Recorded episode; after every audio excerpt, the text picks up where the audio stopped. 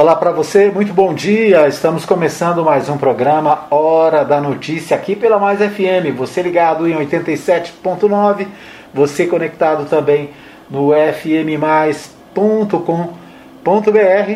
você acompanhando através de vários aplicativos, né? O aplicativo Radiosnet, você nos encontra na Mais FM e também na web rádio Mais Gospel.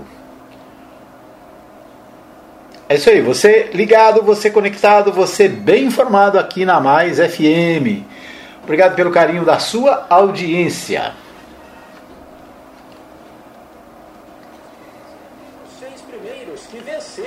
Muito bem, a gente começa o nosso programa né, trazendo para você os destaques do futebol, os destaques do esporte. Isso porque Atlético Paranaense e Red Bull Bragantino, que apareciam em segundo e terceiro, apenas empataram por 2 a 2 no confronto direto. Com isso, o Palmeiras abriu dois pontos de vantagem para o Massa Bruta, enquanto o Atlético Mineiro ultrapassou o Xará Paranaense, que assumiu o terceiro lugar. Edmar Silva traz o que é destaque no futebol. Bola na rede. E nós vamos com Bola na Rede. Ao vencer o Corinthians em casa pelo mesmo placar. Enquanto mais um tricolor, o São Paulo, também se deu muito bem, mas na parte de baixo da tabela. Em casa, o atual campeão paulista conseguiu a segunda vitória seguida, essa por 1 a 0 sobre o Bahia. Do nono colocado para trás, o São Paulo foi o único time que venceu, o que ajudou o tricolor, agora com 11 pontos, a se afastar da zona de rebaixamento. Que tem o esporte, que perdeu para o Fluminense por 2 a 1 o Cuiabá, que empatou com o Ceará por 2 a 2 a Chapecoense, derrotada pelo Flamengo por 2 a 1 e o Grêmio, que somou seu terceiro ponto de 27 disputados, graças ao 0 a 0 do Grenal. No outro jogo da rodada, Juventude e Atlético Goianiense empataram por 1 a 1. Com isso, a classificação do brasileiro após 11 rodadas é a seguinte, sem esquecer que Flamengo, Grêmio, Cuiabá e os Atléticos Paranaense e Goianiense têm partidas a menos. Palmeiras 25 pontos, Red Bull Bragantino 23, Atlético Mineiro 22, Fortaleza 21, Atlético Paranaense 20 e Bahia fechando o G6 com 17. Depois Fluminense também com 17, Flamengo, Santos, Atlético Goianiense e Ceará, todos com 15, Corinthians em 12 com 14, Juventude com 13, São Paulo e Inter com 11, América com 9. E aí a zona de rebaixamento, Esporte 7 pontos, Cuiabá 6, Chapecoense 4 e Grêmio apenas 3. De São Paulo, Humberto Ferretti. Muito bem, Humberto Ferretti me atropelou aí, né? Começou, começou trazendo as informações do Campeonato Brasileiro Série A. Como ele disse aí, o Palmeiras é o líder com 25 pontos, o Red Bull Bragantino tem 23, é o segundo, o Atlético Mineiro tem 22, é o terceiro. E o destaque, né, que o Humberto Ferretti fez aí também, o Grêmio continua na lanterna com apenas 3 pontinhos. O Atlético Goianiense tem 15 pontos e é o décimo colocado, é o que eu acrescento né, a, a fala do Humberto Ferretti. O Atlético aqui de Goiás tem é, 15 pontos e é o décimo colocado. Né? Está numa linha intermediária, uma situação positiva, uma situação boa no campeonato. Né? Então, a, a, a, aí voltando, né? Palmeiras lidera a Série A com 25 pontos, Red Bull 23, Atlético Mineiro 22 e é o terceiro, né? O Atlético o Galo lá das Alterosas é o terceiro. O Grêmio continua na lanterna com apenas três pontos. E o Atlético Goianiense é o décimo quinto, está com 10, não, tem 15 pontos e é o décimo colocado. Né? Isso aí. Então o Atlético Goianiense, décimo colocado com 15 pontos.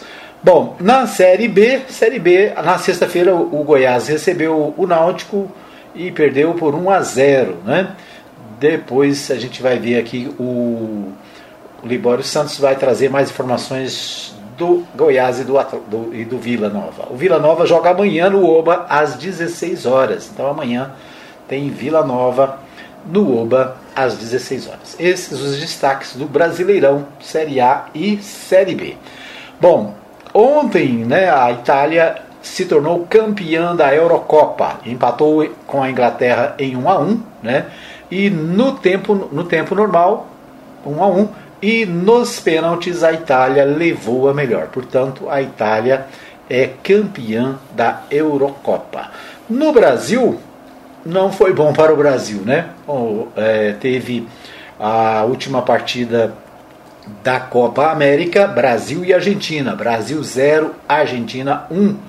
Com esse resultado, né, a Argentina se tornou campeã da Copa América de 2021 em pleno Maracanã. Né? Festa argentina no Brasil. É, a seleção brasileira não foi bem e acabou cedendo, né? acabou perdendo para a nossa eterna rival, Argentina. Portanto, a Argentina festejou ontem muita aglomeração, né? muita gente é, nas ruas e toda a Argentina festejando esse campeonato que é, há mais de 30 anos a Argentina não conquistava. É isso aí, esses os destaques do Bola na Rede para você. Você ouviu Bola na Rede. Você ouve agora Pauta Nacional. O que acontece no Brasil, você fica sabendo aqui. É, agora vamos aos destaques. Vamos aos destaques da nossa pauta nacional. A pauta nacional. Vamos ver o que temos aqui para nos principais sites de notícias do Brasil. A polícia prende haitiano que vive nos Estados Unidos e contratou colombianos que mataram o presidente. Né? Então essa a notícia de última hora que diretor-geral da polícia haitiana diz que Charles Emmanuel Sanon contratou colombianos para fazer a sua segurança e de mercenários e que mercenários ligaram para ele quando foram encurralados na quarta-feira. a polícia do Haiti anunciou no domingo, dia 11, a prisão de um cidadão haitiano que vive nos Estados Unidos e contratou os mercenários suspeitos de assassinar o presidente Jovenel Moise. O diretor-geral da Polícia Nacional, Leon Charles, afirmou que Charles Emmanuel Sanon, de 63 anos, entrou no Haiti a bordo, de, a bordo de um avião particular com objetivos políticos. Sanon chegou ao Haiti em junho, acompanhado de vários colombianos contratados para fazer a sua segurança. Segundo Charles, então a missão mudou. A missão era deter o presidente da República e daí se montou a operação. Depois de 22, que, depois mais 22 pessoas entraram no Haiti, afirmou o chefe da polícia haitiana em uma entrevista coletiva. Os colombianos foram contratados por meio de uma empresa de segurança venezuelana chamada CTU, que tem sede na Flórida, e a polícia chegou a Sanum após interrogar os colombianos detidos. Segundo Charles, os suspeitos de matar o presidente ligaram para Sanon quando foram cercados. Quando nós, a polícia, bloqueamos o avanço desses bandidos depois de terem cometido seu crime, a primeira pessoa para quem um dos agressores ligou foi para Charles Emmanuel Sanon. É, aspas, né, para o delegado. O chefe da polícia disse que, na sequência, Sanon entrou em contato com outras duas pessoas que consideramos autores intelectuais do assassinato do presidente Jovenel Moise. A identidade dos dois suspeitos não foi revelada. Né? Então, a crise no Haiti, né, o presidente do Haiti foi assassinado e a polícia está desvendando, tentando desvendar o que realmente aconteceu, quem está por trás do assassinato do presidente. Né? O Haiti é um dos países mais pobres da América Latina né? e vive em crise já há muitos anos. É, guerras, praticamente guerra civil, né? uma situação complicada. Ontem o Fantástico mostrou uma reportagem especial sobre o Haiti, né? uma situação gravíssima. Esse é o destaque do G1 agora, nesse instante.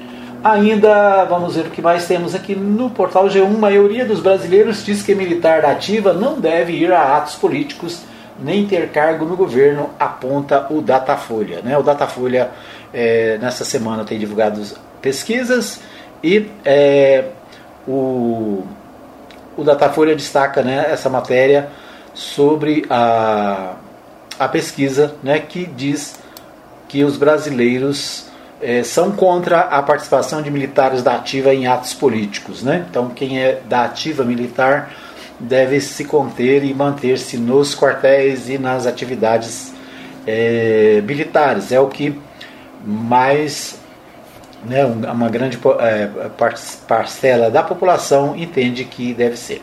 Pesquisa ouviu 2.074 pessoas acima de 16 anos nos dias 7 e 8 de julho. A margem de erro é de dois pontos para mais ou para menos. O... Deixa eu ver que tem mais informações aqui da pesquisa. Pesquisa do Instituto Datafolha, publicada na noite deste domingo, dia 11, pelo site do jornal Folha de São Paulo, aponta que a maioria dos brasileiros é contrária à participação de militares da, da ativa em atos políticos, tampouco em cargos no governo federal. O Instituto perguntou: militares da ativa devem ou não participar de atos políticos? Resposta sim, 34% não, 62% não sabem, 4%. Então 62% contrária à participação política dos militares. O levantamento também perguntou: militares deveriam ou não ter cargos no governo? Sim, 38%, né? E não 58%, não sabem 4%. Então esses alguns destaques do, dessa pesquisa né, sobre a participação de militares no governo. O governo de Jair Bolsonaro tem uma grande quantidade de militares né, e muitos deles da ativa e o, o questionamento, né, o questionamento aí da o questionamento do, da pesquisa né, sobre a participação, é, se é positiva ou não a participação desses militares nas ações é, de governo. Vacina, vacinação contra a Covid. Quase 63 mil pessoas acima de 60 anos já foram salvas. É, quase 63 mil pessoas acima de 60 anos foram salvas, aponta estudo. Dados exclusivos comprovam a eficácia da imunização e que a ciência, o que a ciência defendeu, é a vacina que vai fazer a vida voltar ao normal. Então, na última semana, o número de internações e mortes por Covid diminuiu no Brasil. Ainda é uma queda pequena, mas apoiada é, pela. Ainda é uma queda pequena, né? É, mas apoiada nos números da vacinação. Nas faixas etárias acima de 60 anos, a média de vacinados com a segunda dose ou com a vacina de dose única é muito mais alta do que a média total acima dos 70 anos. Está quase em 90%. Né? Então, é aquilo que a gente está falando aqui desde o início. Né? A vacina é fundamental, a vacinação é fundamental. Se você é, tem aí oportunidade de tomar a vacina, tome, né? Não fique em dúvida. Tem muita gente em dúvida. Ah, vou tomar, vai fazer mal, é perigoso. Né? Tem cons é, ideias conspiratórias de que tem um chip nessa vacina que vai controlar as pessoas. Tudo bobagem, tudo história da carochinha, né? A vacina no Brasil a gente usa vacina desde criancinha, desde bebê, né? Os bebês são vacinados contra varíola, contra sarampo, contra, né? É, todo um monte de doenças e a, a, a gente nunca teve problema. Né? Não vai ser dessa vez que vai ter. Então é bobagem. O que está se evidenciando é que quanto mais pessoas vacinam, mais a doença diminui, né? As internações diminuem, as mortes diminuem. Se você ontem estava observando o seguinte, no, no final da Eurocopa lá é, na, na, na, Europa, ontem o estádio estava cheio, lotado, as pessoas foram ao estádio, participaram do, do jogo. Né? Por que, que aquela multidão de gente estava no estádio? Porque a situação da Covid está controlada. Porque mais de 60% daqueles é, que estavam, é, da, daqueles países né, onde estava acontecendo a, a competição, estão vacinados. Aqui no Brasil é o contrário, nós tivemos a final da Copa América sem público. Aliás, teve público, teve aglomeração, porque na última hora o, a, a Prefeitura de São, de, do Rio de Janeiro autorizou 10% da, da, da capacidade do estádio Maracanã, que é uma multidão de gente, acabou tendo aglomeração, muita gente sem máscara.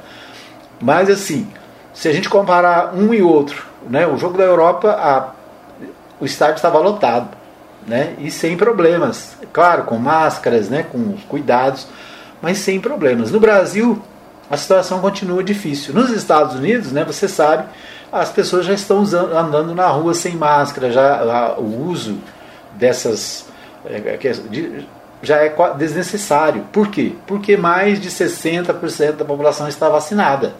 Aqui no Brasil, pouco mais de 15% foram vacinados com a segunda, é, né, com, com, aliás, com a segunda dose, menos de, de, de 12%.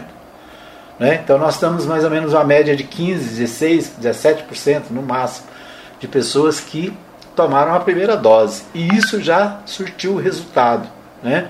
Os números estão diminuindo, os números de mortes e de, de infectados está diminuindo. Então, tome a vacina. Se você tem juízo, né, tome a vacina. Por você e pelos seus amigos, pelos seus parentes, pelos que vivem com você. Ok? Então, isso aí. Mais uma, um reforço né, de que a vacina funciona e o, a, a matéria né, de matéria veiculada no Fantástico e que está no G1 de hoje, dizendo que vacinação contra a Covid-19, quase 63 mil pessoas acima dos 60 anos foram salvas. Né? Então, é isso. Muito bom. Vamos para a próxima matéria: vacinação contra a Covid. Já foi. Planalto e Congresso mantêm clima tenso após falas golpistas de Bolsonaro sobre eleições. Esse é, é o destaque do portal UOL, né, da Folha de São Paulo. Presidente da República e presidente do Senado não pretendem recuar, segundo relataram os interlocutores neste fim de semana o clima tenso entre os poderes, depois da reação do Legislativo e do, Judiciário às declarações golpistas do presidente Jair Bolsonaro, na semana passada não arrefeceu durante o fim de semana e tende a permanecer nos próximos dias, já que, ao menos até o início da noite deste domingo, não havia intenção dos envolvidos em baixar o tom.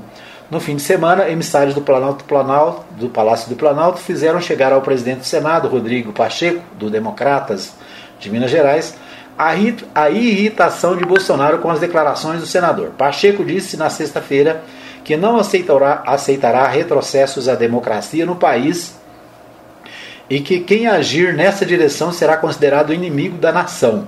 Ele sinalizou a interlocutores que não pretende recuar da posição que tomou.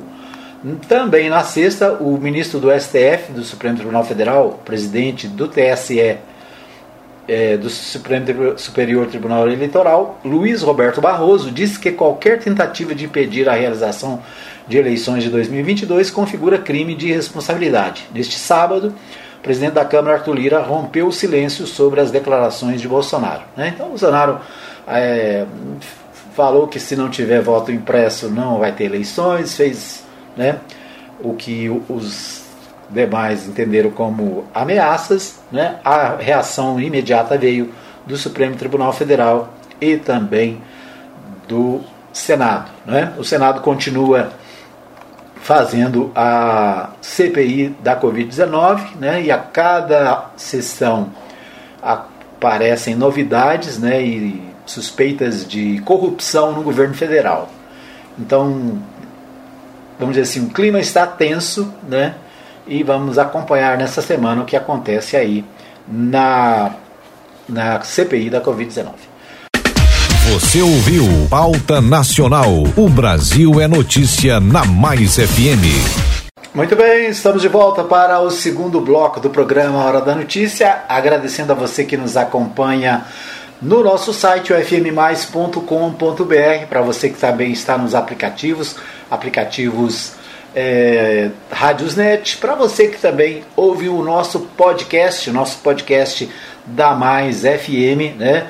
Você pode ouvir em qualquer lugar, a qualquer hora. Né? Você tem a opção do podcast no Spotify e em vários outros aplicativos de podcast. Né? O podcast é uma grande novidade para as grandes emissoras do Brasil. Né? A Globo está fazendo vários podcasts, né? Eu acompanho vários deles. É, o portal do, da Folha de São Paulo também tem o seu podcast. Né? Então, o podcast, o que, que é? O podcast é uma gravação de áudio, né? um, um programa de rádio, algum, não precisa necessariamente ser um programa de rádio, alguns podcasts são é, feitos exclusivamente para, para os aplicativos, né? Então é, você pode ouvir a qualquer hora, em qualquer lugar. Né? Então é isso. É, você não pôde assistir, não pôde acompanhar o programa no, no, no Facebook, né? não pôde acompanhar em 87.9, você pode acompanhar a qualquer horário, né? em qualquer lugar do mundo, através do podcast. Entre lá, conheça o podcast da Mais FM. É só você digitar Rádio Mais FM que você vai encontrar o nosso podcast, o nosso programa Hora da Notícia e vários outros programas e uh, aqui da Mais FM, tá bom? É isso aí. Começa agora Goiás em Foco. As principais notícias do dia com Edmar Silva. Nós vamos a Goiânia com o Libório Santos. O Libório traz as principais informações da capital goiana. Vamos ouvi-lo. Devido à previsão de queda da safra do milho e preço do produto vai permanecer em alta, continua a polêmica em torno de um possível impeachment do presidente Bolsonaro. Falta de energia provoca transferência de hospital de pacientes com Covid. Eu sou Libório Santos, hoje é dia 12 de julho, segunda-feira. Esses são os nossos destaques.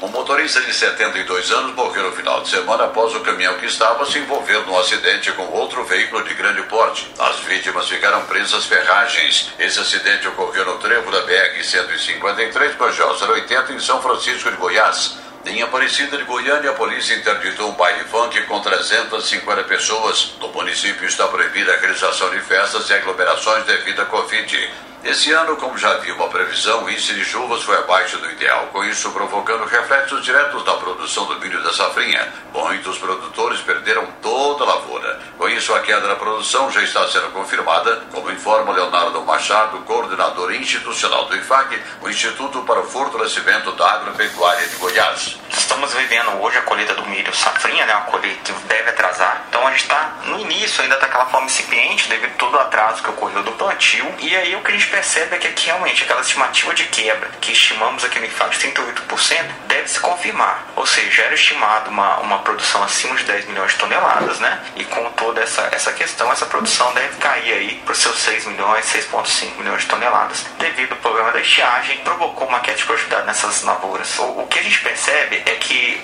tanto fatores externos, como a alta do dólar, a questão da maior participação da China no mercado consumidor na compra de milho, algo que não era comum, proporcionou que o mercado do milho tivesse um boom. E isso aqui no Brasil foi ainda motivado pela questão cambial também, que se elevou bastante. E agora, mais uma vez, essa questão da quebra da safra se torna mais um motivador para que o preço do milho alcance esses patamares tão elevados. No giro da bola, pela Série A do Campeonato Brasileiro, o Atlético Goianiense empatou com Juventude em 1 a 1. Pela Série B, o Vila Nova venceu o Grêmio por 1 a 0, o Goiás perdeu para o Náutico por 1 a 0. O Goiás caiu para a sexta posição, o Vila Nova é o décimo primeiro. Da Série A, o Palmeiras lidera e o Atlético Goianiense é o décimo colocado. A Mega Sena acumulou mais uma vez e o próximo sorteio vai oferecer um prêmio de 65 milhões de reais. A Polícia Civil desventou um duplo assassinato de um agente penitenciário e a mulher dele, crimes ocorridos em fevereiro último. Eles foram executados próximo ao presídio de Aparecida de Goiânia. Todos os executores foram presos, menos o mandante, porque já estava preso e integra uma organização criminosa. O mandante confessou tudo à polícia e disse que a causa teria sido o endurecimento de normas internas do presídio. Ainda na área policial, a cada dia que passa, as polícias em todo o país intensificam o combate às drogas. Desta vez foi feita uma grande apreensão no Mato Grosso do Sul. Um caminhão transportava 36 toneladas e meia de maconha. O Ministério da Justiça e Segurança Pública vem promovendo uma operação em todo o país e no período de junho de 2020 até junho deste ano foram apreendidas 111 toneladas de drogas.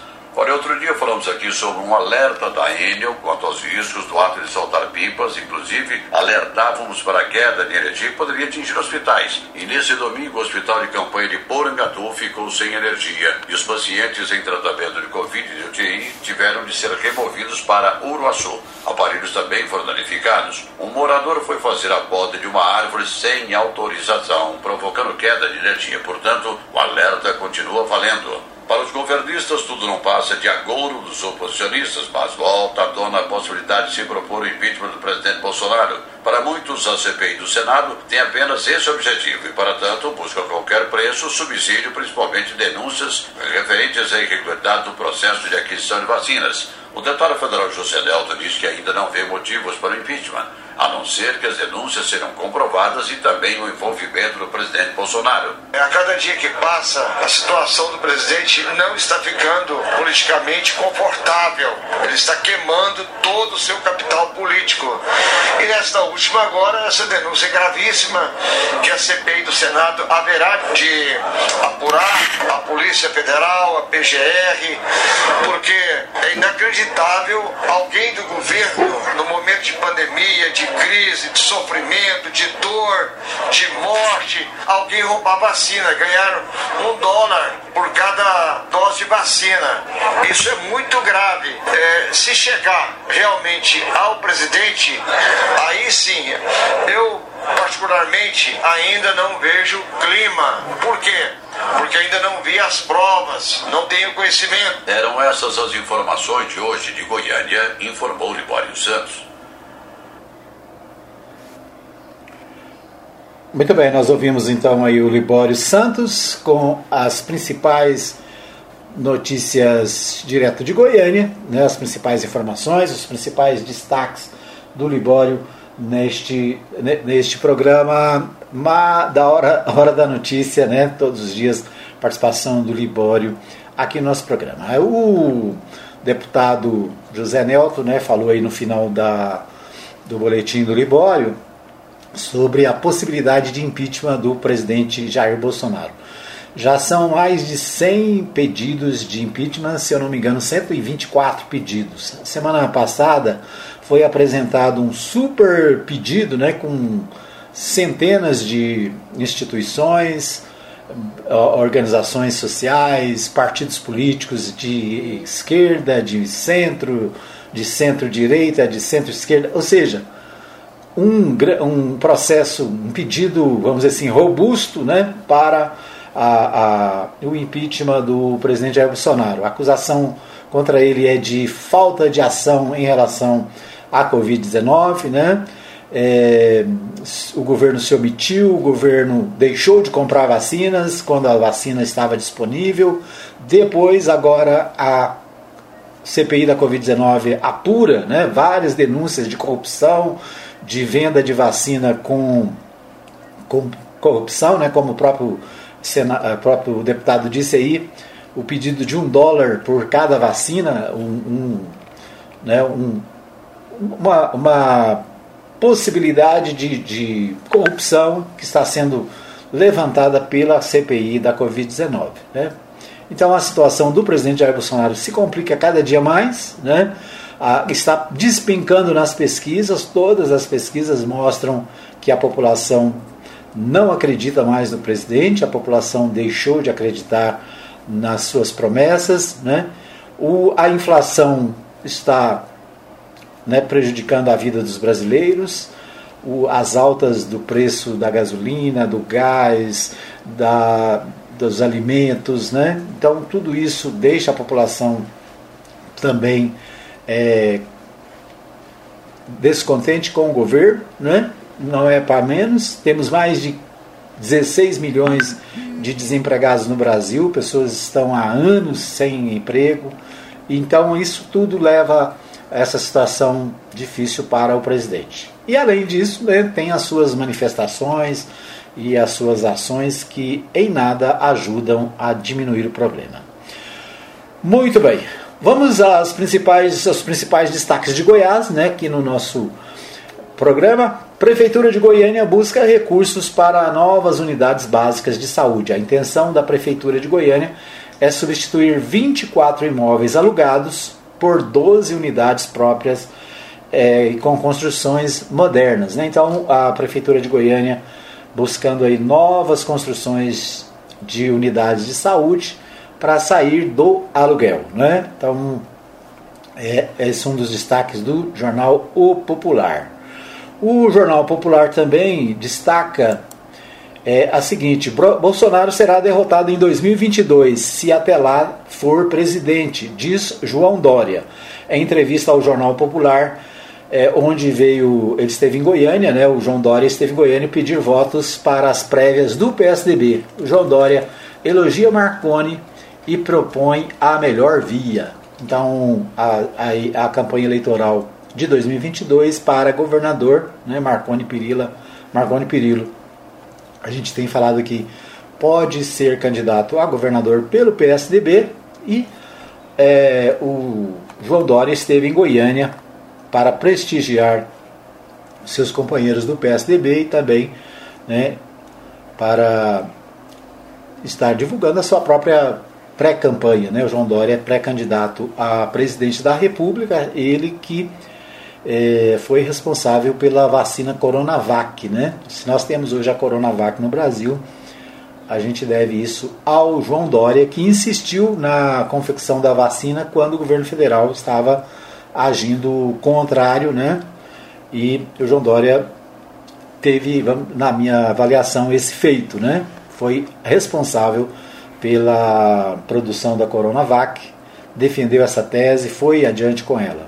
Agora, apesar disso, apesar desse, dessa, desse é, vamos dizer assim, desse privilégio e dessa ação positiva, Dória nas pesquisas né, está lá na, na rabeira, né, não passa, se eu não me engano, 3 a 5%, acho que menos, se eu não me engano, 3% na última pesquisa do Datafolha. Né, então, João Dória pode ser candidato a presidente? Sim, né? O PSDB tem o João Dória como pré-candidato e tem também o governador do Rio Grande do Sul, que é possível pré-candidato pelo PSDB. Vamos acompanhar e ver o que, que o PSDB consegue fazer aí para as eleições, já que nas últimas eleições o PSDB diminuiu bastante. Né? O Diário da Manhã destaca né, a, a, também as eleições de 2022 e no destaque do Diário da Manhã, eu selecionei aqui: maioria das bases do MDB respalda aliança com democratas. Levantamento mostra preferência esmagadora de parlamentares, prefeitos, vereadores e dirigentes municipais pela aliança do partido com democratas em apoio à reeleição do governador Ronaldo Caiado. Né? Então, o jornal Diário da Manhã destaca aqui né, várias lideranças que apoiam o, a reeleição do Ronaldo Caiado, entre eles o presidente Daniel Vilela, né, que é presidente do partido, o Iris Rezende, ex-prefeito de Goiânia, o senador Luiz do Carmo, o Bruno Peixoto, deputado, o Nailton de Oliveira, Samuel Beixor, Humberto Alaidar, deputado estadual, Henrique Arantes, também deputado, Fábio Mossoró e Humberto Machado. São alguns dos exemplos colocados na matéria do jornal Diário da Manhã sobre as eleições de 2022. Proposta de Mandanha de nome próprio não empolga MDBistas. Desde janeiro último, logo após ser empossado para o segundo mandato, o prefeito de Aparecida de Goiânia, Gustavo Mendanha, passou a cumprir uma agenda política eleitoral, recebendo em seus gabinetes prefeitos, ex-prefeitos e lideranças municipais de diversos partidos. O Mendanha, né, pré-candidato pelo MDB, de acordo com a matéria do Diário da Manhã, não empolga os MDBistas, né? Mas a gente sabe que tem um grupo também grande de MDBistas defendendo a candidatura própria, né? A candidatura própria, até porque o MDB sempre foi adversário do Caiado e adversário do PS, né? Do, do DEM, dos partidos anteriores ao DEM. Então, na, o natural seria o MDB ter candidatura própria. Né? Vamos ver o que acontece, vamos continuar acompanhando. O Correio Brasiliense destaca o seguinte: com apoio, frente pelo semipresidencialismo no Brasil avança no Congresso. Mudança tem apoio do ex-presidente da República e ministros do STF. Deputada próxima Arthur Lira define o modelo, um desdobramento natural da Constituição. O presidente da Câmara, Arthur Liro, discute com aliados a tese de que o presidencialismo no Brasil, na forma como foi, como foi concebido, é um fator de crises políticas permanentes. Então, o que, que está sendo discutido? Uma, a ideia de um semipresidencialismo, ou seja, tirar poderes do presidente, porque né, a, a relação é, e a situação do presidente do presidencialismo brasileiro, segundo né, alguns, concentra muitos poderes na mão do presidente. Então, seria uma espécie de parlamentarismo, né? Parlamentarismo, é, vamos dizer assim, mais suave, né? É isso aí. Esses os destaques do nosso segundo bloco. Você ouviu Goiás em Foco. Nós vamos para um pequeno intervalo. Daqui a pouquinho a gente volta com mais informações aqui no programa da Hora da Notícia.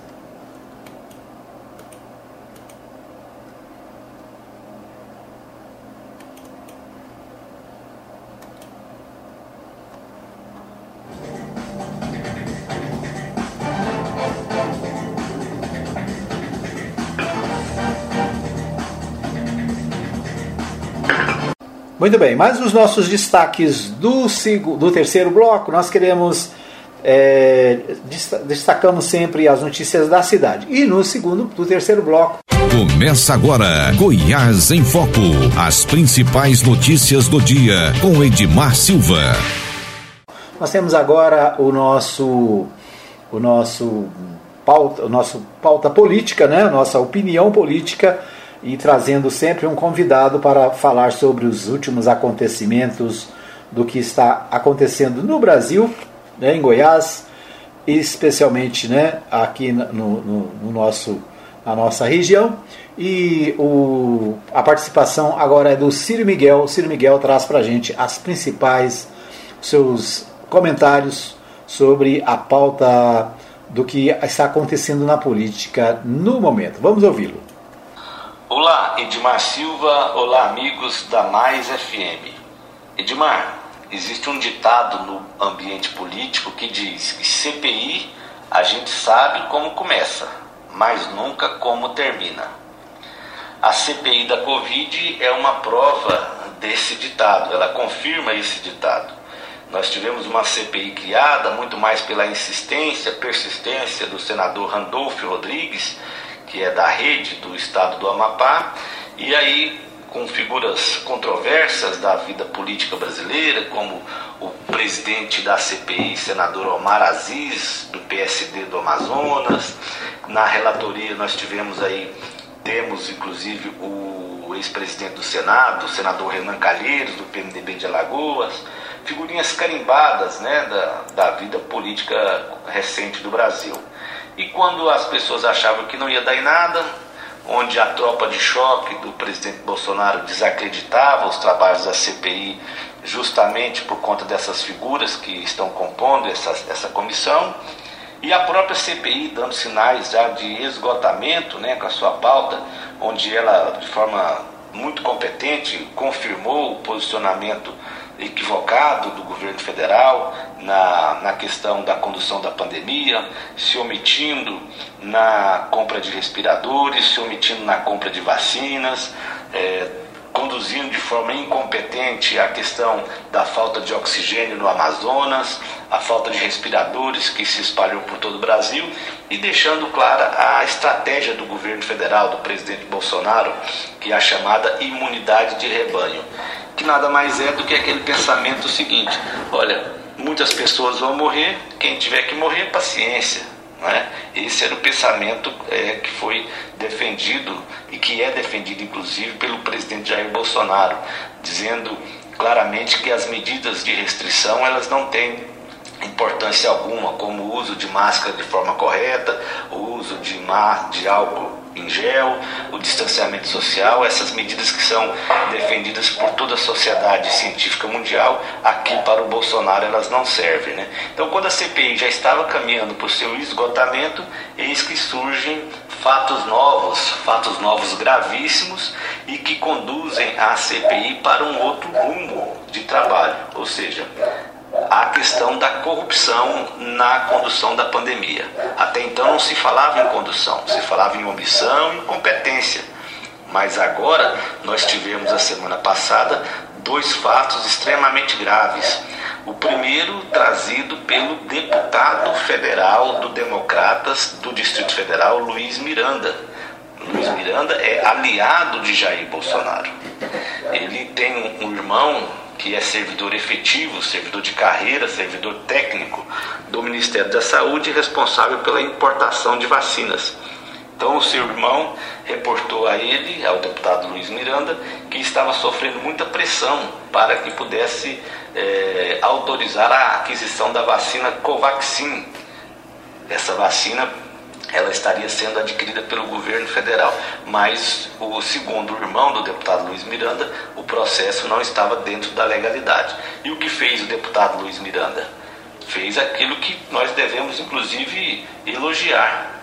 Ele levou o seu irmão diretamente para que pudesse relatar ao presidente Jair Bolsonaro o que estava acontecendo dentro do Ministério da Saúde. Segundo o deputado Luiz Miranda, o presidente Jair Bolsonaro se mostrou inconformado, dizendo que iria tomar as providências. Inclusive, o próprio presidente da República apresentou o nome do deputado Ricardo Barros, o seu líder no Congresso Nacional, como responsável por essa confusão, por esse rolo dentro do Ministério da Saúde na compra dessa vacina Covaxin. Ocorre que até essa denúncia virar público, nenhuma providência de fato foi tomada pelo presidente da República, nenhuma, a não ser é, a, por parte do ministro Onyx Lorenzoni, a, o ataque a quem denunciou e a ameaça não só ao, ao irmão, servidor, e ao próprio parlamentar. Lembrando que esse parlamentar é da base do presidente Jair Bolsonaro, não se trata de deputado da oposição. E aí, para complicar ainda mais essa questão da pandemia e da CPI da Covid, surge uma figura controversa nessa história. Trata-se do cabo da Polícia Militar de Minas Gerais, o cabo Dominguete. Eu penso que é o mesmo cabo que um dos filhos do presidente Jair Bolsonaro disse que iria fechar o Congresso, aliás, fechar o Senado, o Supremo Tribunal Federal. No início do governo, vocês se lembram, é, um dos filhos do presidente Jair Bolsonaro disse que bastaria um cabo, um soldado e um jipe para fechar a Suprema Corte. Talvez seja esse cabo Dominguete. Porque ele se apresentou na CPI, né, no seu depoimento, dizendo que era representante de uma, de uma empresa que estava adquirindo vacinas para o governo federal. Aliás, 400 milhões de doses de vacina. E nessa brincadeira, o lucro dele seria de 26 centavos por dose. Ou seja, apenas nessa negociação, o cabo Dominguete ele iria lucrar 500 milhões de reais. E aí ele envolve uma série de outras pessoas, né? envolve outros coronéis do exército, envolve pastores, enfim. A Pfizer que ficou comprovado na CPI que uma empresa séria quis negociar com o governo, insistiu para que pudesse negociar com o governo, sequer foi recebida. Agora, esses agentes aí, isolados, essas pessoas folclóricas, né, até, elas tiveram todas as oportunidades de acesso ao Ministério da Saúde. Esse cabo Dominguete, ele se reuniu com o número 2, né, o diretor técnico, diretor executivo do Ministério da saúde. É impressionante essas questões. Aliás, o peixe morre pela boca. Esse é o ditado antigo. Em tempos de, de internet, em tempos de, de, de desenvolvimento tecno, tecnológico, né? o peixe morre pelo celular. E aí o, o cabo Dominguete foi apresentado ao seu depoimento da CPI um áudio atribuindo ao deputado Luiz Miranda, né, dizendo que ele também estaria envolvido nessa negociação de vacinas.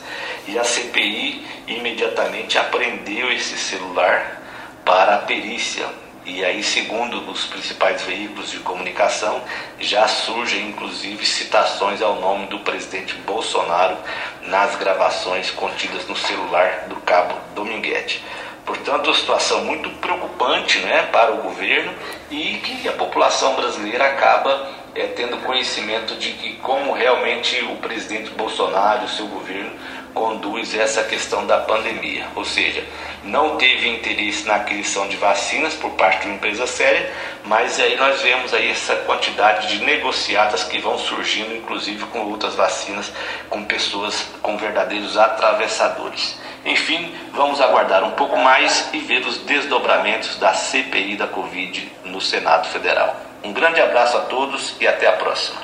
Muito bem, nós ouvimos aí o Círio Miguel, né, o ex-vereador Ciro Miguel, atualmente presidente do Podemos aqui na cidade. O Ciro Miguel fazendo o seu comentário político sobre as conjuntura, a conjuntura nacional. Né? Isso aí. Muito bom. Vamos aos principais destaques dos principais sites de notícias aqui da cidade. Né? Os principais sites da cidade destacam o seguinte: o jornal Contexto destaca. Foi divulgado no Diário Oficial do município, do município a lista dos integrantes que receberão a comenda Gomes de Souza Ramos em 2021. A cerimônia que acontecerá no dia 27 de julho no Teatro Municipal de Anápolis é a maior homenagem prestada pelo Poder Executivo Municipal a pessoas que, direta ou indiretamente, tenham prestado serviços relevantes à cidade de Anápolis. A honraria foi instituída e é celebrada todos os anos na última semana de julho. No ano passado, porém, o evento deixou de acontecer por conta da pandemia. Então, nós temos aí né, o, a escolha dos comendadores, né?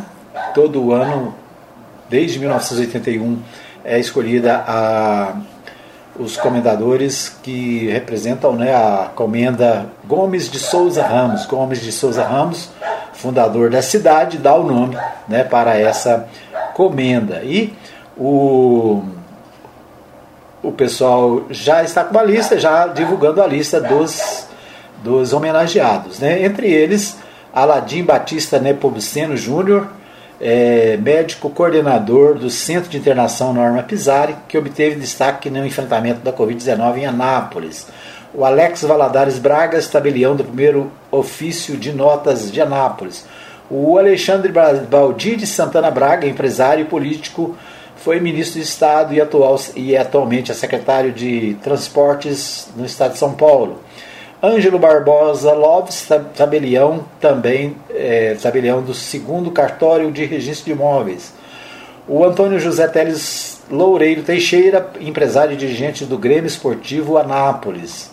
O Arthur Souza Valdemar, militar, comandante da Companhia de Policiamento Especializada em Anápolis. A Daniela Moassab Castanho, representante do segmento farmacêutico. Elias Feres Aidar Neto, empresário napolino é, Fagner Israel de Oliveira, padre da Diocese de Anápolis, Fernanda Alves Ferreira, biomédica, Genésio Lamuer Ramos, padre da Diocese de Anápolis, Gustavo Pestana Garcês, coronel aviador, comandante da ala 2 da Força Aérea Brasileira, o Henrique Antônio Filho, pastor evangélico, o Jairo Moreira Alves, empresário e sócio fundador do Grupo Lírios do Campo, o João Aparecido de Souza Nobre, empresário classista, o João Batista Carrijo, médico e diretor do curso de medicina da Universidade Evangélica de Goiás. Joar José Ribeiro, pecuarista e líder classista. Jorge Bezerra, líder comunitário. José Cássio Alves, é, empresário do segmento farmacêutico. Jocely Clauberg César, pastor evangélico. Lucas Leite de Amorim, médico. Luciana Santos Cantuária, é, enfermeira. Luciano Souza Magalhães, militar, comandante do Colégio de Polícia Militar. Marcelo Henrique Limírio Gonçalves Filho, empresário do segmento farmacêutico. Maria das Graças Carvalho Caiado, presidente de honra da Organização dos Voluntários de Goiás. É, Maxwell Alves Leilias, empresário e proprietário do Bioinstinto. Osmar Alves Rodrigues, pastor evangélico da Igreja Madureira. É, Rodrigo de Araújo Ribeiro, empresário do segmento imobiliário. Samir Rajar, empresário napolino. Tiago Ribeiro Policarpo, médico. E Washington João de Souza Pacheco, advogado, né, ex-presidente da OAB aqui de Anápolis. Então é isso, né? A lista dos homenageados pela, pela comenda João de Souza Ramos. O Jornal Contexto também destaca a vacinação de primeira dose que recomeça nessa segunda, né? O Portal 6 também destaca, é, deixa eu ver aqui, veja locais onde tomar a primeira dose e segunda dose da vacina contra a Covid em Anápolis. Então, o Portal 6 destacando aqui os locais de vacinação. Deixa eu ver o que mais temos aqui. O Portal de Anápolis. Em junho, o serviço de tapa-buracos chegou a 85 bairros de Anápolis, uma matéria do, de, do Portal de Anápolis. E no portal Anápolis, produção industrial de Goiás tem salto de 4,8% em maio e registra melhor resultado do país. Esses os destaques dos principais sites de notícias da cidade, né? E com isso a gente encerra o nosso programa. Nosso tempo está esgotado. Queremos agradecer a todos que acompanharam o nosso programa hoje. A nossa live no Facebook, também no YouTube, né? Alguns ruídos, mas né, ficou até o final. Então, obrigado a você que nos acompanhou pelo Facebook, na nossa live. Obrigado a você que nos acompanhou também na nossa, na nossa live no YouTube. Né? Lembrando para você que o nosso programa tem reprise às 15 horas, às 20 e às 3 da manhã na Web Rádio Mais Gospel e tem reprise também é, na Mais FM às 20 horas, né, em 87.9. Você acessa o nosso programa pelos sites né, do aplicativo, especialmente o aplicativo Radiosnet. Você tem também a opção de ouvir no nosso podcast no Spotify e vários outros aplicativos. Né? Se você ainda não conhece o nosso podcast, né, verifique aí e assista, né, ouça o nosso programa no podcast é, do Spotify ou de qualquer outro aplicativo, né, para você ficar sabendo do que acontece no Brasil, em Goiás e no mundo, né, através do nosso programa. Obrigado a você que nos acompanhou. Até amanhã, se Deus quiser. Nós estaremos de volta amanhã às 8 da manhã, ao vivo, direto aqui dos estúdios da Web Rádio Mais Gospel. Bom dia para você e até amanhã, se Deus quiser.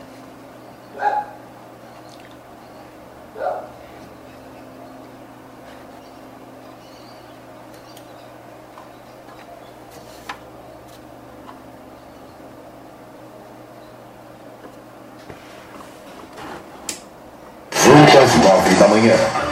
Na Rádio Mais.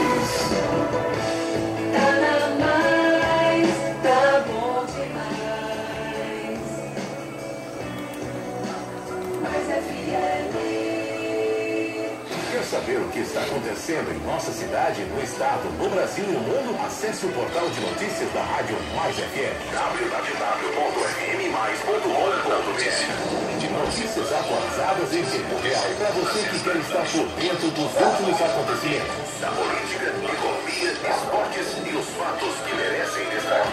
Portal da Rádio Mais FM www.fmmais.com.br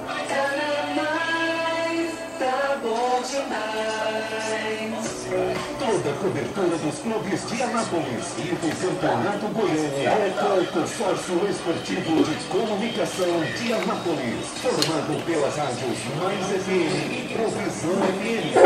Página Resumo de Notícias. Aqui você fica por dentro do que acontece no clube de Anápolis. E ainda tem a melhor cobertura dos jogos. A sua participação. A sua opinião.